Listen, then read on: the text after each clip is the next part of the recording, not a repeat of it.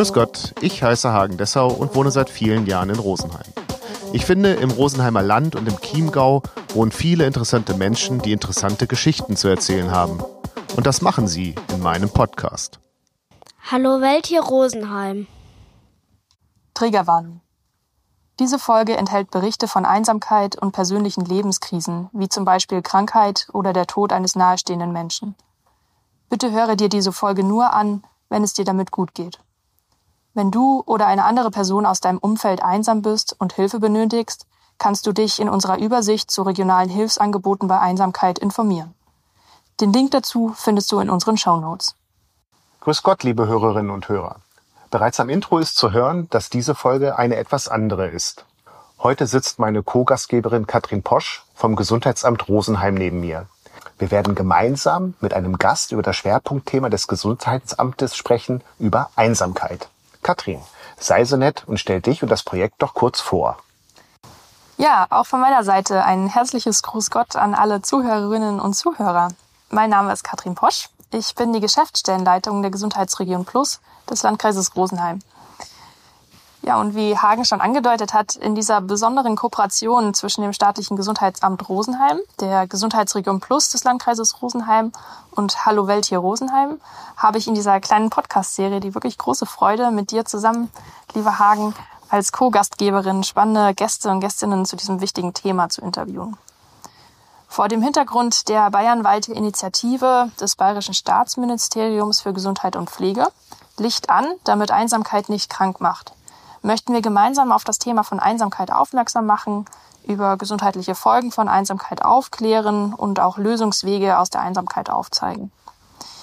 In dieser Podcast-Serie sollen Menschen aus der Region Rosenheim und im Chiemgau zu Wort kommen, die in den verschiedensten Lebenssituationen mit Auswirkungen von Einsamkeit vielleicht schon zu kämpfen hatten oder haben und die für sich auch persönliche Wege aus der Einsamkeit gefunden haben.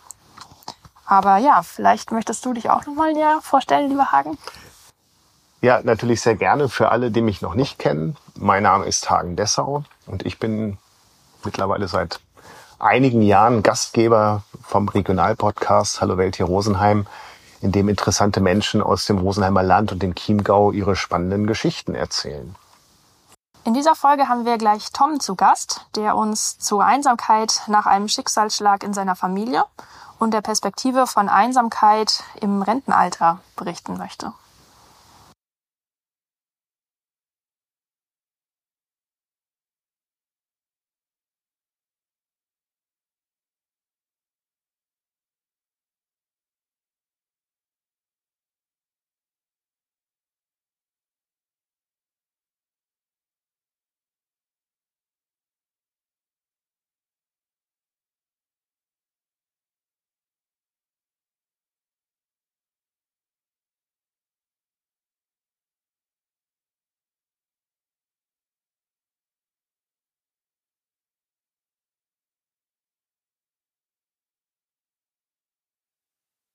Ja, mein Name ist Tom, für diesen Podcast zumindest, weil es, denke ich, meiner Meinung nach durchaus auch persönlichere Dinge berührt. Also ich kann nur über mich reden und nicht über die allgemeinen Erlebnisse und Erfahrungen von Einsamkeit. Ich bin 64 Jahre alt. Ich bin noch äh, aktiver Lehrer und habe durchaus ein bisschen Angst vor der Rente, die dann kommt, vor der Lehre, vor der Einsamkeit, die möglicherweise dann deutlicher entstehen könnte. Nun ja, und habe mich einfach bereit erklärt, einfach mal mitzuteilen, was ich so ausprobiere mit mehr oder weniger großem Erfolg. Herzlich willkommen, Tom. Bevor du das machst, sei doch bitte so nett und erzähl mal, was dir widerfahren ist. Ja, es war, glaube ich, 2016.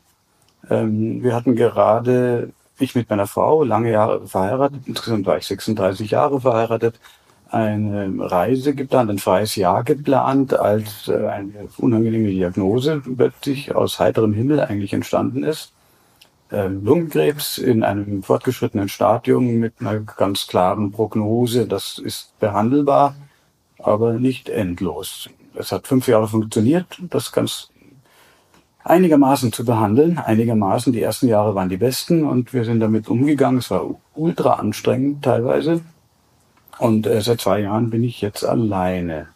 Ohne Partnerin, lebe in einem Haus alleine, aber ich habe zwei Kinder und die leben aber nicht bei mir.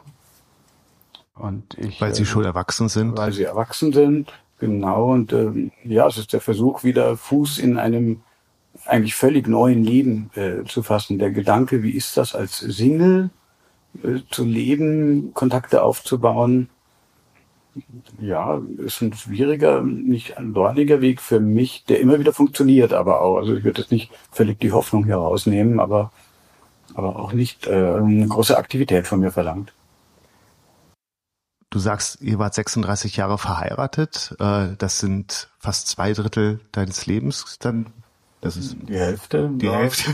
gut, die, gut, die Hälfte. Gut, gut die, die Hälfte. Hälfte ja. ja. gut, dass ich nicht Mathelehrer bin. Mhm. Ähm, das ist eine unglaublich lange Zeit. Mhm. Also wie schafft man es in dieser Zeit so füreinander interessant zu bleiben?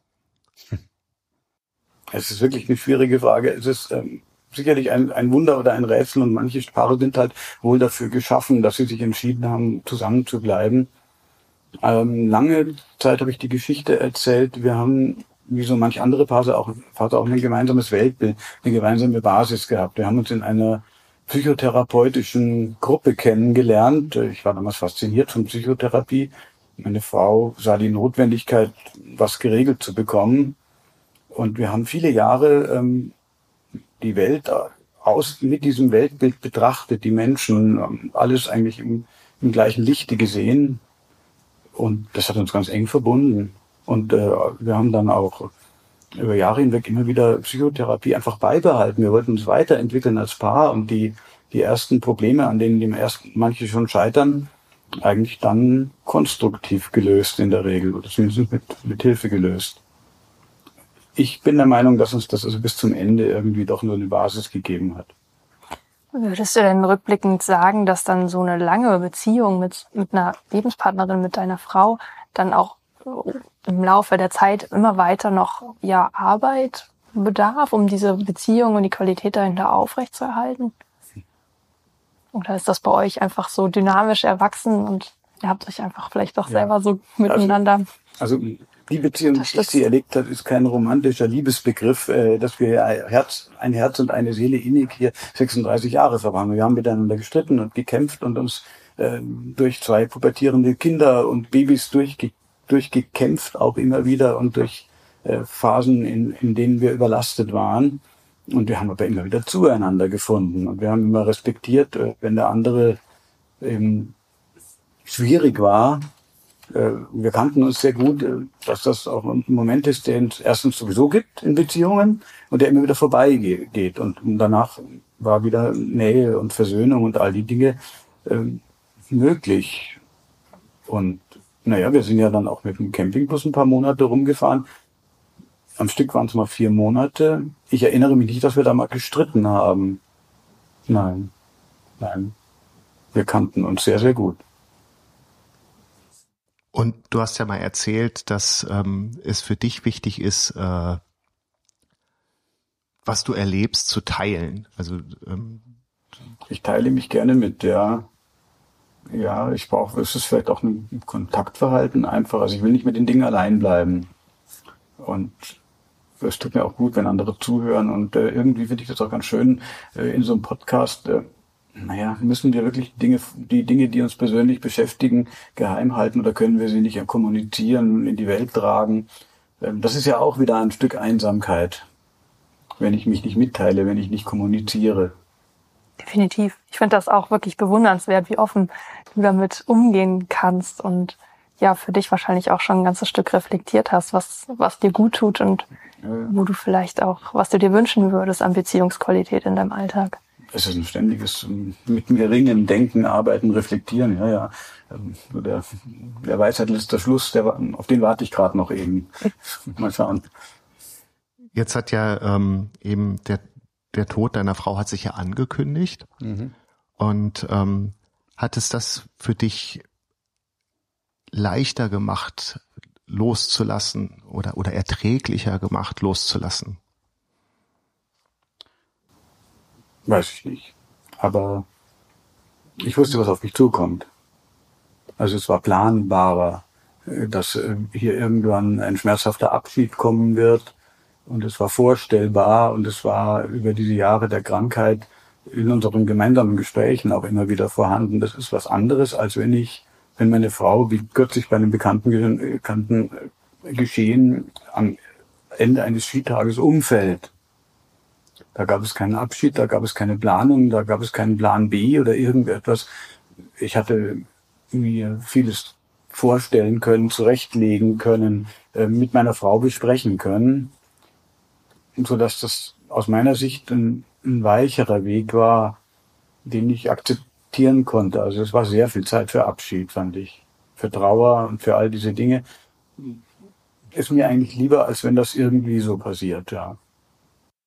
Ist dann auch schon die Zeit danach äh, im, im Zwiegespräch ein Thema?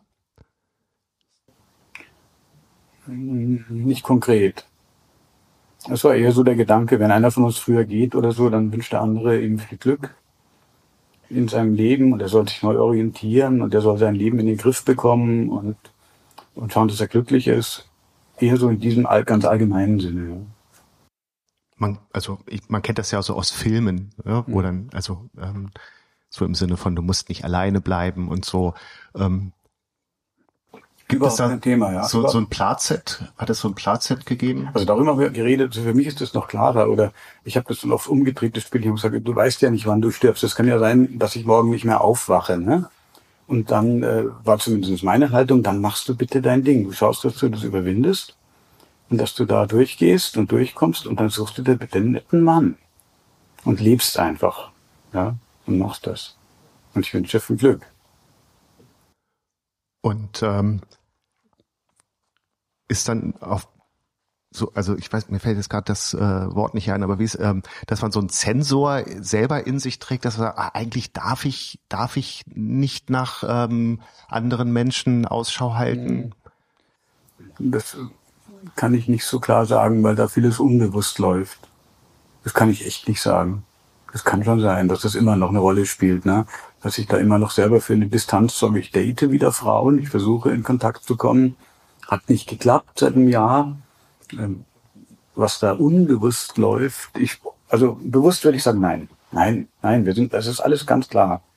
Aber unbewusst oder ich spüre, dass ich immer noch stark gebunden bin an meine Frau, dass die immer noch nahe ist und ich sie, sie ganz nahe empfinden kann. Ich habe aber immer eigentlich das Gefühl, da ist schon Raum für eine neue Beziehung, durchaus auch mit Emotionen. Aber was ein Unbewusster noch so verdeckt spielt, das weiß man natürlich nicht. Sonst wäre es ja bewusst. Wie war denn die Zeit, nachdem du dann alleine warst? Also wir haben im ersten Gespräch, das äh, eben Katrin und ich geführt haben, ähm, eben auch ähm, gehört, dass alleine sein erstmal nichts Verkehrtes ist. Das kann ein durchaus angenehmer Umstand sein. Ähm, wie war das, als du dann eben alleine warst? Mhm warst du dann auch für dich gleich einsam? Ja, das sind ja auch so Phasen, äh, wenn man den Partner verliert, die man da so durchläuft. Also in der ersten Phase ist das ja auch so ein, so ein Schock. Andererseits eine Erleichterung, einfach mal durchatmen zu können. Das war wirklich sehr, sehr anstrengend. Und die ersten paar Wochen hat meine Tochter beschlossen, ähm, ich ziehe es dann einfach bei dir wieder ein. Da muss mein Freund durch. Der hat das auch äh, man hat es ihm angesehen, ohne Murren, aber man hat ihm angesehen, es war nicht so ganz das, was er sich gewünscht hat, dass sie plötzlich wieder weg ist. Und dann hat die einfach eine Zeit lang bei Papa gelebt. Ich lasse dich nicht allein, Papa. Und äh, das war gut, weil wir konnten miteinander, ich war einfach nicht allein. Sie hat so, überhaupt haben, Töchter habe ich dann im Nachhinein so gelernt, so ein bisschen das Bedürfnis, äh, dann eigentlich so in, in, den, in die Rolle des verstorbenen Partners so hineinzuschlüpfen und da so Rollen und Aufgaben so ein bisschen zu übernehmen, das habe ich schon so gespürt. Ne? Also dadurch war das erstmal ganz gut. Und der kritische Schritt kommt dann, wenn die Umwelt verstanden hat oder der Meinung ist, jetzt ist er beim Gröbsten drüber. Und jetzt muss er selber gucken. Dann muss man aktiv werden, sonst passiert da gar nichts. Und dann ist mir durchaus mal passiert, dass ich gesagt habe, was mache ich denn jetzt die nächsten Wochenenden? Ich kann doch nicht so ein Wochenende da in meinem Haus sitzen und dann rufe ich die einen Freunde an und dann sagen die, ja, ja, ach schön, dass du dich meldest und ähm, ähm, warte mal, ich muss mal meinen Kalender gucken und dann kommt heraus, dass sie in zwei Monaten mal ein Wochenende frei hätten. Ne? Und ich habe eigentlich was fürs nächste oder übernächste Wochenende gesucht. Und dann war ich erstmal entsetzt und die anderen Freunde waren nicht erreichbar und die dritten auch nicht und die hatten was vor. Und mittlerweile habe ich das besser, besser sortiert und besser im Griff. Aber da war ich erstmal etwas hilflos. Wie gehe ich damit um? Hast du das in dem Moment für dich schon als Einsamkeit beschreiben können? Oder war das eher noch so ein Schwebezustand und ja, den du vielleicht für dich selber auch gar nicht zuordnen konntest? Ich weiß gar nicht so genau, wie man diese Begriffe definiert. Also ich neige dazu zu sagen, also jetzt neige ich dazu zu sagen, ich bin nicht alleine. Ich habe genug Leute und Sozialkontakte. Ich arbeite als Lehrer an der Schule. Aber es ist, äh, wenn ich mal so zur Ruhe und in die Stille gehe, dann ist da so ein Alleinsam, allein, nein, so eine Einsamkeit, so eine Leere auch, ähm, die unangenehm ist, die weh tut ein Stück weit oder, oder, oder runterzieht. Und, und das war es sicherlich immer. Das war es immer. Nur anfangs ist man sehr beschäftigt, ganz viel, alle kümmern sich, alle sind da und rufen an und, und bemühen sich. Und wenn das dann wegbricht, dann muss man langsam gucken, dass man aktiv wird, dass man da einen Absprung schafft. Hm.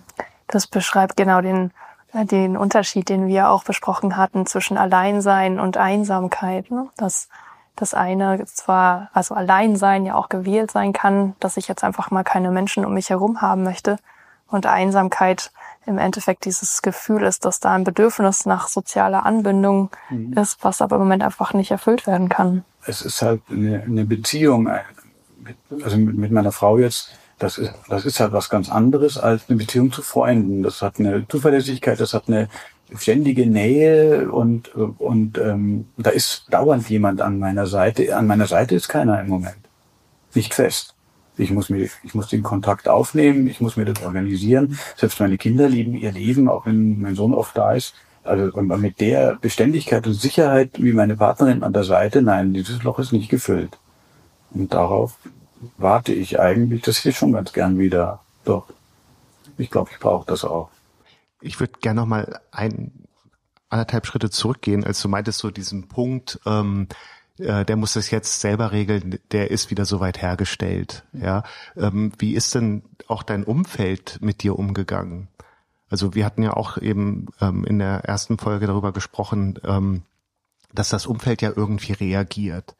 Äh, da steht ja dann so ein großer rosa Elefant im Raum. Mhm. Ähm, spricht ihn jemand an oder, oder will man, dass der angesprochen wird oder ist man froh über jeden, der es nicht tut? Ach, nein, die bieten einfach Kontakte an. Also die erste Zeit haben die einfach Kontakt angeboten. Es war jetzt nicht äh, die Frage, da jetzt äh, tiefschürfende Gespräche zu führen über das, was passiert ist. Die waren ja auch immer eingebunden. Also in jeder Phase. Äh, hatte ich eine WhatsApp-Liste kreiert mit 30 Freunden eingeschrieben, äh, die, wenn ich jemanden brauchte, habe ich reinge konnte ich was reinposten. Also die waren eigentlich immer integriert und wurden auch immer so ein bisschen auch über den Tod hinaus noch so auf dem Laufenden gehalten. Und dann haben sie vor allem verstärkt im ersten halben Jahr einfach Kontakt angeboten, sich von sich aus mal gemeldet und so. Und nach einem halben Jahr sagen sie dann so, jetzt scheint es einigermaßen zu gehen. Und dann, dann, dann würde das also löchriger. Und, und das ist so, so unausgesprochen zwischen dir und denen. Ja, die verstehen auch nicht alles, wenn ich so an manche Dinge denke. Ne? Also äh, andere Menschen verstehen nicht alles.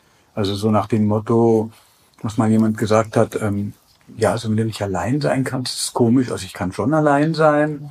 Und äh, ja, das ist schon komisch dann. Und da, da weiß nicht, mit dem, da musst du was tun oder so. Das heißt aber auch, dass wir das nicht ganz verstehen und ich habe es in der Zeit eigentlich auch nicht so richtig verstanden. Eher jetzt so, dass da einfach, habe ich durch andere Leute, die auch jetzt Trauerfälle hatte, da diese, diese Leere, dieses Loch, das ist dann halt einfach, äh, einfach da. Und das, der, jemand, der das nicht durchgemacht hat, der versteht das nicht ganz. Der wundert sich nur. Ist doch gutes Leben. Oh, bist du nicht alleine? Bin doch da, ruf doch mal an, geh mal ein trinken. Hm, es ist was anderes. Also die, dieses Loch, mit dem man umgehen muss, wird einen Zeit lang beschäftigen. Vielleicht ein Leben lang, könnte ich mir vorstellen. Ja. Also 36 Jahre, da erlebt man ja auch wahnsinnig viel. Also auf ganz, auf ganz vielen Ebenen. Du hast ja eben schon gesagt, was, mhm. was so alles los ist. Mhm. Ähm, kann das, was, was man sich wünscht, diese Qualität dann nochmal erreichen? Keine Ahnung. Das erzähle ich dir dann in zwei Jahren oder in einem Jahr. Aber, aber, aber ich bin schon, ich habe schon jetzt in diesem Jahr ganz, ganz deutlich gemerkt, dass ich eigentlich bewusst nach einer Qualität auf der Suche bin, die ich kenne. Äh, das heißt, enge Beziehung, äh, große Vertrautheit, große Nähe, die sich bei den meisten Langzeitbeziehungen automatisch ergibt. Eine Freundin hat gesagt, ah, ihr hattet ja eine symbiotische Beziehung. Ich denke, alle Langzeitbeziehungen haben einen symbiotischen Aspekt oder sind sich fremd geblieben. Irgendwie. Mhm. Und äh, lässt sich schon auf der Suche nach, nach, nach dieser engen Vertrautheit. Also ganz einfache Beispiele. Ich habe jetzt im Moment aufgegeben, eigentlich zu lesen. Ich möchte nicht lesen, weil das so diesen Beigeschmack des Alleinseins hat, wenn ich abends im Bett mein Buch zur Hand nehme. Und ähm, ich gehe mal mit dem Gedanken, ich fange in dem Moment wieder das Lesen an, wenn ich meine Füße nach rechts strecken kann und da ist jemand. Dann lese ich wieder. Also es sind so die Erinnerungen, äh, die ich äh, anwende auf eine mögliche Zukunft. Ich möchte jemand haben, der liegt da einfach im Bett und hat, und da kann ich einfach die Füße rüberstrecken. So ganz banale Dinge. Und wann kam für dich der Punkt, dass du gesagt hast, also so geht's nicht weiter mit den Freunden, das ist alles ganz schön und gut, mhm. aber eben diese Lehre, die können können die nicht füllen, wollen sie mhm. vielleicht auch gar nicht füllen. Ähm, ich muss jetzt selbst das Ganze wieder mhm. äh, in die Hand nehmen. Ja. Also ich hatte ja schon gerade gesagt, wir hatten immer eine große Nähe, Interesse für Psychotherapie und haben das immer als einen absolut probaten Weg gesehen, ähm, Hilfe zu holen. Äh, ich habe dann so mitten in der Krankheit, wo ich völlig erschöpft war und sagte, ich kann, ich pack das nicht mehr. Von den Kräften her gesagt, ich muss jetzt jemanden haben, mit dem ich da also Dinge besprechen kann, die ich mit Freunden nicht besprechen kann oder mit meiner Frau. Seitdem begleitet mich wieder so eine Psychotherapie, mal mit größeren Pausen und dann wieder enger und dichter, je nachdem, was so ansteht. Und da erinnere ich mich eben an eine Stunde, die auf deine Frage hinführt, wo ich all diese Wünsche und Bedürfnisse, die ich jetzt gerade schon so ein bisschen erzählt habe, eigentlich nochmal deutlich gemacht habe und wo die Therapeutin meinte, ja, da ist eine ganz große Sehnsucht eigentlich nach Beziehungen. Und ähm, das ist jetzt im Vordergrund und ich soll halt mal gucken.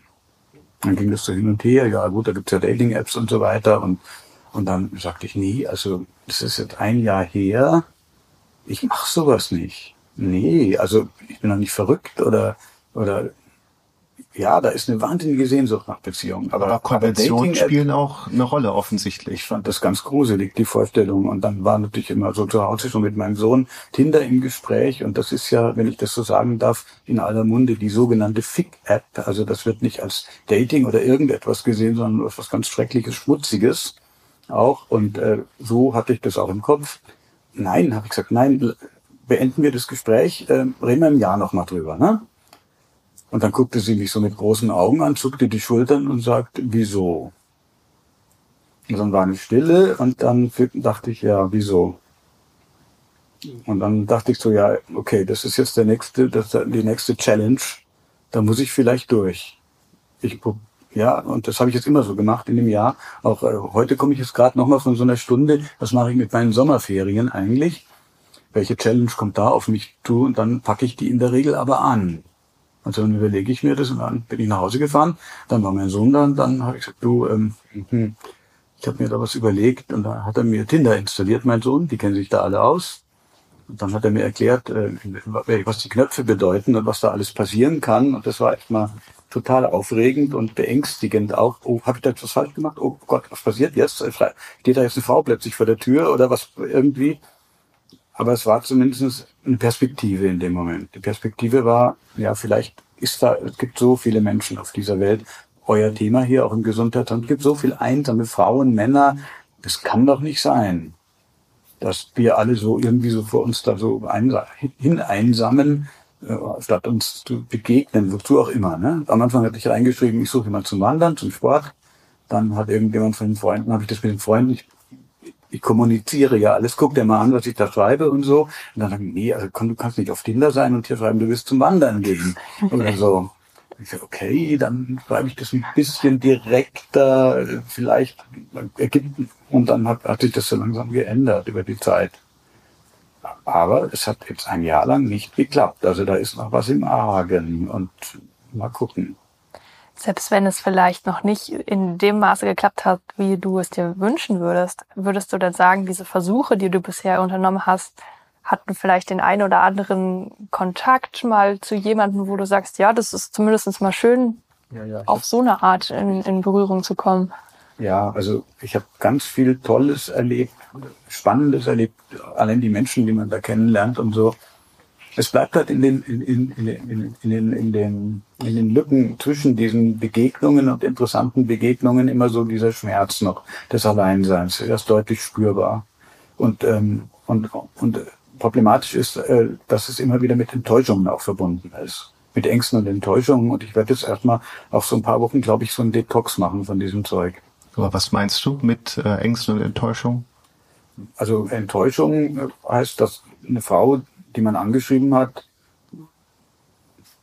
vielleicht auch ganz nett reagiert hat, dass sie wieder verschwindet. Bis hin zu merkwürdigen Feedbacks, die mich verletzt haben. Das kommt nicht so häufig vor. Frauen beklagen sich da noch häufiger drüber, dass sie sehr verletzt werden durch das, wie sich die Männer verhalten, wie sie sie zurückweisen, wie sie sie wegen ihrem Äußeren oder irgendetwas kritisieren. Das mache ich eigentlich nicht. Ich versuche da schon vorsichtig zu sein, was mir immer gelingt. Also da passiert alles Mögliche, auch wenn es manchmal nicht so gemeint ist. Und auch dieses Abwarten, da schreibt man kurz mit jemandem und das geht mir immer noch so und da passiert gar nichts. Zwei Tage nicht, drei Tage nicht, fünf Tage nicht, eine Woche nicht. Ähm, das einfach nur auszublenden, sagen, egal, irgendwann wird sie sich schon melden oder so, ähm, fällt mir immer noch schwer, finde ich immer noch, ja, warum, was ist jetzt los oder so. Also dieses Warten, diese Unsicherheit. Es ist so ein bisschen Teenager-mäßig, oder? Dass man ja. nicht zu schnell reagieren darf, weil das sonst unter Umständen die andere Person verschrecken könnte. Das frage ich mich auch, dass das Spielchen sind. Ne? Wenn ich zu schnell reagiere, bin ich wahnsinnig bedürftig und klebe und es macht Angst. Und wenn ich nicht reagiere, dann will er nichts und beides ist mir schon passiert. Dann schreibt eine Frau, hab gemerkt, du hast jetzt auch nicht mehr geschrieben, das war doch wohl dann klar.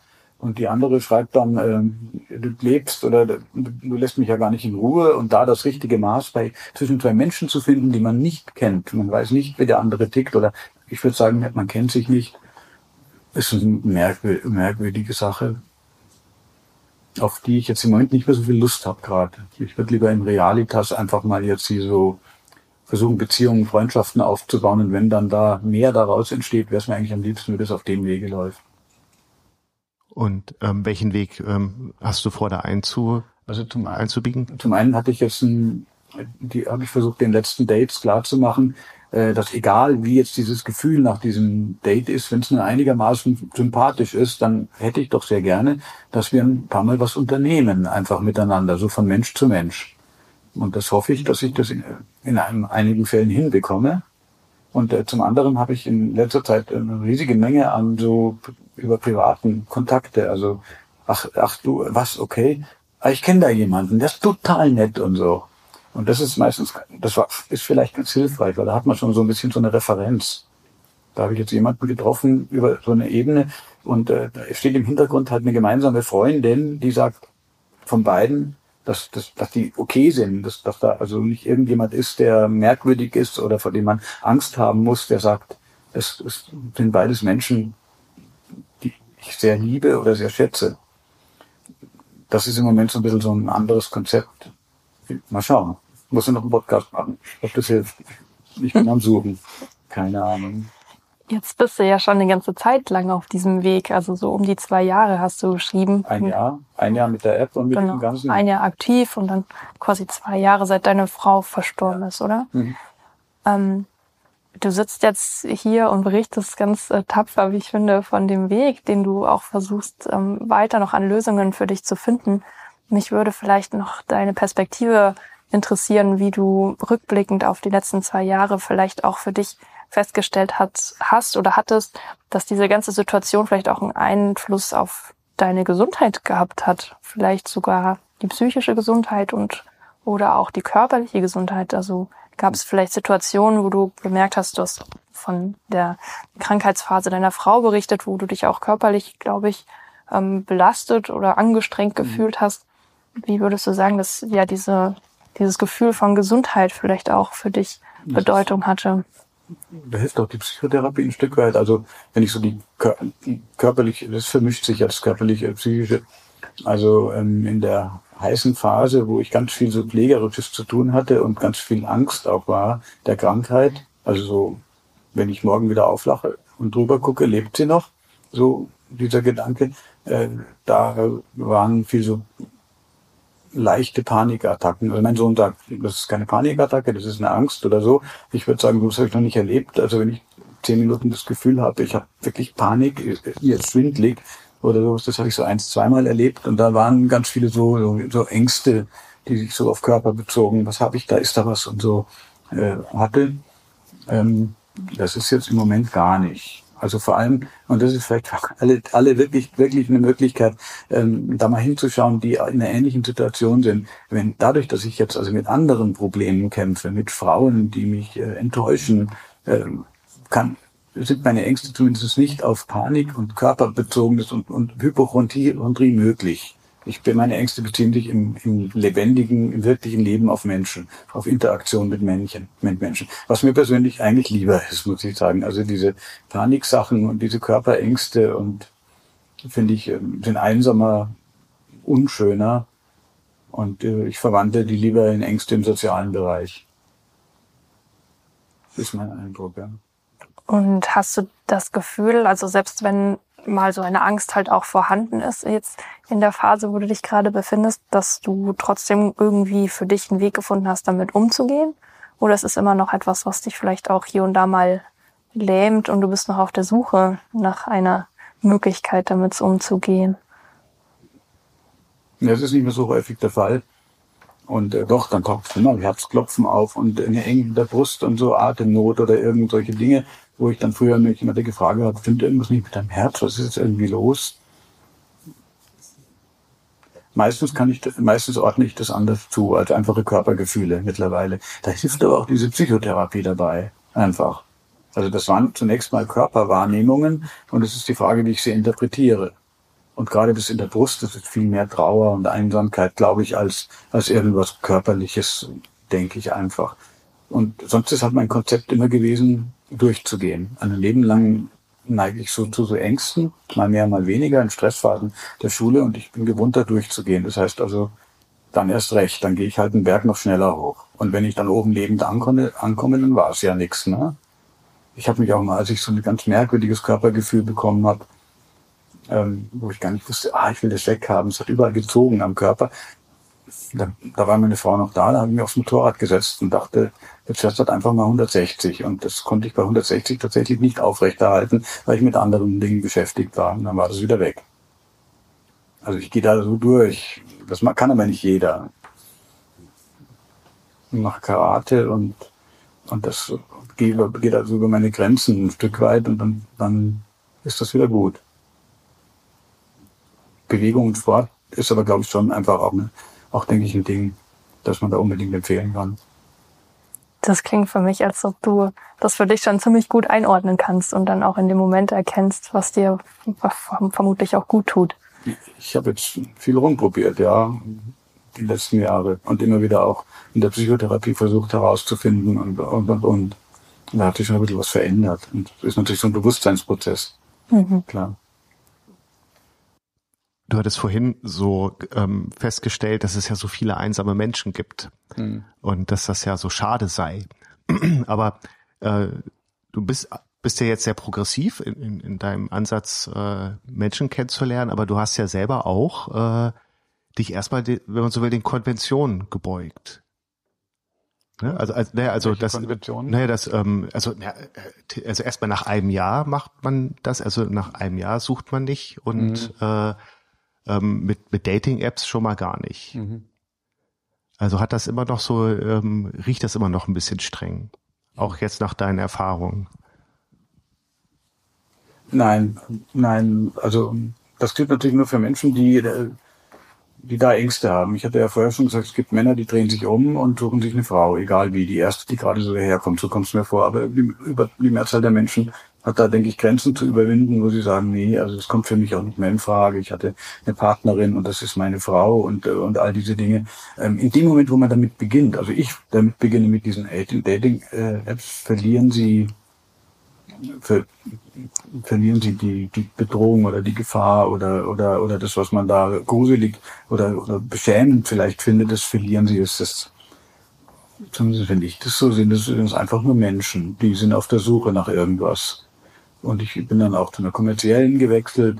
Aber selbst dieses äh, verruchte Tinder Das sind überwiegend einfach Menschen. Aber in der Bandbreite der Gesellschaft natürlich, mit skurrilen Dingen, aber das sehe ich in der Regel.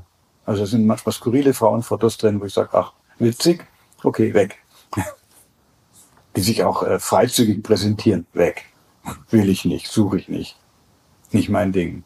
Und dann gibt's welche, gibt's ganz normale Frauen mit einem sympathischen Lächeln, freundlich. Und dann, ach nett, mal gucken. Und dein Sohn hat dich ja auf die Idee gebracht, äh, mhm. diese, diese App zu benutzen. Das heißt, dass in deiner näheren, also in deiner engeren Familie, also auch ein Verständnis dafür war, dass ähm, es für dich weitergehen darf, muss, soll? Ja, das ist unterschiedlich. Also mein Sohn sagt, du, Papa, schau, dass du auf die Beine kommst und mach das. Komm, ich zeig dir das. Meine Tochter sagt, spinnst du? Du kannst doch nicht. Die Mama ist jetzt ein Jahr tot und ich will das nicht und es geht gar nicht. Und, äh, und äh, nein, und, und wir hatten da mehrere Gespräche. Also die hat dann auch zwischendurch Psychotherapie, wir machen alle Psychotherapie im Moment. Wir ringen alle so ein Stück weit mit diesem Verlust und, und was da passiert ist, auch was wir da sechs Jahre erlebt haben, fünf Jahre erlebt haben. Und äh, da habe ich, auch mal ein offenen Gespräch geführt mit ihr und gesagt, du, wie stellst du dir das denn vor, wie das weitergeht mit mir? Und was sind denn da deine Ängste, wenn da plötzlich eine Frau zu Hause sitzen würde, die nicht deine Mutter ist? Hat, hast du Angst, dass die dir was wegnimmt? Also ich habe das dann irgendwann mal thematisiert und habe gesagt, und dann geht doch bitte mal mit den Ängsten in die nächste Therapiestunde und schau doch da mal genauer hin, was ist denn da jetzt eigentlich so? Du weißt doch, dass niemand Mama ersetzen kann. Das wird ein anderer Mensch sein. Mama bleibt da in unserem Herzen. Es ist völlig klar, irgendwie. Und so ist es ganz unterschiedlich. Und mein Sohn hat gesagt, nee, Papa, mach und stützt mich und unterstützt mich und äh, berät mich und erzählt mir, von deinen eigenen Liebenserfahrungen und wie das so gelaufen ist. Das ist eigentlich ein ganz schöner Kontakt auch, wo ich mehr über meinen Sohn erfahre. Und wie steht die äh, Familie von deiner Frau dazu? Also nicht, dass du die Apps benutzt, sondern dass du äh, für dich äh, auf die Suche gehe, äh, entschieden hast, dass, dass es weitergeht. Also ich habe da nicht so viele Aussagen. Die Großeltern, die ich sehr, sehr liebe, halten sich da völlig raus und aber die haben auch eine Haltung, also vor allem der Opa hat eine sehr aus dem christlichen Glauben kommende Haltung, ähm, nicht alle Menschen so zu nehmen, wie sie sind und sie nicht zu kritisieren oder in Frage zu stellen. Er würde es nie tun. Und äh, ich erinnere mich an den, an den einen Bruder von meiner Frau, äh, der schon ganz, ganz früh gesagt hat, ja klar, und jetzt suchst du dir eine Frau und ah, die kann auch jünger sein, komm, mach dir doch da nicht so einen Kopf und, und ähm, also völlig unkompliziert einfach. Und ich habe aber nicht mit allen Geschwistern geredet und darüber. Aber gerade der eine Bruder hat da überhaupt kein Problem damit. Ich würde gerne noch mal auf diesen Gedanken zurückkommen, dieses ist, da draußen sind so viele Einsame. Ne? Mhm. Ähm, das gilt ja wahrscheinlich in anderen Lebensphasen, in anderen Altersstufen genauso. Ähm, was würdest du dir wünschen in Bezug auf den Umgang mit deiner, mit der eigenen Einsamkeit? Also für die anderen. Das war ein zu komplizierter Satz. Ich wünsche mir äh, im um naja, wenn, wenn, du auf der einen Seite feststellst, sollten. genau, wenn du auf der einen Seite feststellst, mhm. es gibt so viele einsame Menschen. Mhm. Und das könnte man ja leicht beheben in dem Augenblick, wo die sich treffen. Ja, ja also ja. was was wünschst du dir, wie ja. Menschen, die für sich feststellen, hey, ich bin einsam und mhm. ähm, ich würde so gerne, ähm, aber was was würdest du dir an Verhalten von diesen Menschen wünschen, dass es einfacher ist, mhm. da eben auch einen Zugang zu diesen Menschen zu finden? Ja, ja. Also da denke ich ganz viel drüber nach und das hat auch mit mir natürlich zu tun. Und äh, wenn ich äh, ein bisschen weiter aushole und auch von mir und meiner Frau erzähle, so hat zumindest in dieser symbiotischen Beziehung meine Frau den Part des Sozialkontaktes übernommen. Machen viele Frauen, glaube ich. Die Männer arbeiten und gehen in den Sportverein, die Frauen haben ein Netz aus Freundinnen und sind dadurch normalerweise auch, glaube ich, deutlich besser getragen als wir Männer, wenn es funktioniert mit dem Netz aus Freundinnen. Ich bin erstmal so vor nicht viel gestanden. Und auch von der großen, von der großen sozialen Unsicherheit, jetzt ein Netz aus Freunden aufzubauen, Neues, was mir eigentlich nicht gelungen ist, finde ich, wenn ich so im Moment schaue. Ich gehe tatsächlich in meinen Sport. Das beschäftigt mich im Moment. Jetzt war zum Beispiel jetzt heute gerade die Frage, wie gehe ich jetzt mit sechs Wochen Ferien um? Werde ich, äh, wo, wo schaue ich, dass ich in Retreat, in eine Gruppe reinkomme, wo ich automatisch Sozialkontakte habe oder, oder probiere ich was Neues aus. Das wäre jetzt im Moment die Challenge, dass ich sage, ich überwinde meine soziale Scheu, andere Menschen äh, zu stören. Also wir Deutschen oder wir haben schon so eine Hemmung, ähm, da sitzt jemand auf einer Bank alleine, den kann ich nicht stören, der will ja in Ruhe gelassen werden oder so. Da sitzt jemand im Kaffee, der will jetzt Ruhe, Ruhe gelassen werden. Eigentlich habe ich jetzt heute mir so das ausgemalt in dieser Therapiestunde, was, was passiert denn eigentlich, wenn ich mal gezielt mir am Tag in diesen Ferien vornehme, mindestens drei Leute, die irgendwo alleine sitzen, einfach mal nach was zu fragen, ins Gespräch zu kommen, sie in ein Gespräch verführen, ähm, und zu ziehen und einfach mal zu gucken, ob das denn wirklich so ist, dass die in Ruhe gelassen werden wollen oder ob die vielleicht ganz glücklich sind, dass ein äh, netter Mann sie in ein Gespräch verwickelt über, was gibt's denn hier in der Region zu erleben und so weiter und nicht nur Männer, sondern nicht nur Frauen, sondern auch Männer ansprechen. Naja, das hat mit den anderen auch zu tun. Lasst euch doch in ein Gespräch verwickeln oder verwickelt andere in Gespräche und vergesst diese deutsche nordeuropäische Mentalität also in Süditalien ist das, glaube ich, undenkbar oder in südlichen Ländern. Da wird man vom nächsten Unbekannten in den Arm genommen, glaube ich, vom nächsten Bar. Ich glaube schon. Äh, und wir, wir dürfen das nicht. Es ist furchtbar schambesetzt und peinlich. Und jetzt lass doch den, lass doch den armen Mann, die arme Frau in Ruhe. Siehst du nicht, dass die in Ruhe gewalten werden? Das glaube ich eigentlich nicht. Dass die alle in Ruhe gelassen werden wollen. Und die haben die gleiche Sehnsucht wie ich. Und dann wäre die Welt, wär die Welt, glaube ich, ähm, nicht so einsam. Dann wäre sie überall nicht so einsam. Das ist eigentlich eine schöne Perspektive, mit so einem offenen Herzen und offenen Augen durch, durch das eigene Leben zu gehen und vielleicht einfach mal zu, zu fragen, ob jemand mit das, einem ein bisschen in den Austausch kommen möchte. Also das ist eine Challenge für mich. Das ist ja. überhaupt nicht meine Art. Also ich respektiere sehr äh, irgendwie natürlich die anderen Menschen haben auch diese Ängste. Das ist eine Challenge, ich, die ich jetzt einfach mal, ich habe ein Kunstprojekt aufmache. Ich nehme mir da was vor, mache mir Notizen über ähm, positive Erfahrungen oder auch missglückte Erfahrungen und guck mal so ein Resümee eines Tages, wie das denn jetzt so war. Ich glaube eher, dass die Erfahrungen positiv sind. Ich glaube auch, dass die, die wenigsten Leute sagen, jetzt lass mich doch in Ruhe oder so. Und selbst wenn, ist das vielleicht halt einfach zum Grund, ne?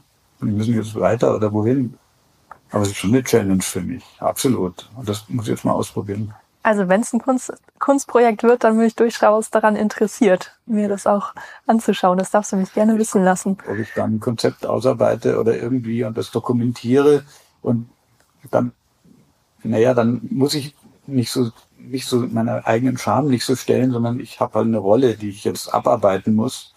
Ähm, kann ich mich dann ein bisschen mehr distanzieren, statt mich zu schämen und sagen, okay, der wollte jetzt nichts, aber oh Gott, muss ich mir aufschreiben, war ja einfach nur mein Job heute, ne? Und äh, mit ein bisschen Glück schauen da vielleicht eine Serie an positiven Erfahrungen heraus. Vielleicht wird man eingeladen, mitgenommen oder angeregt, doch mal hier hinzugehen.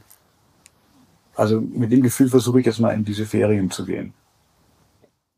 Dann wünsche ich dir dabei viel Erfolg. Ich bin gespannt, was dabei rauskommt.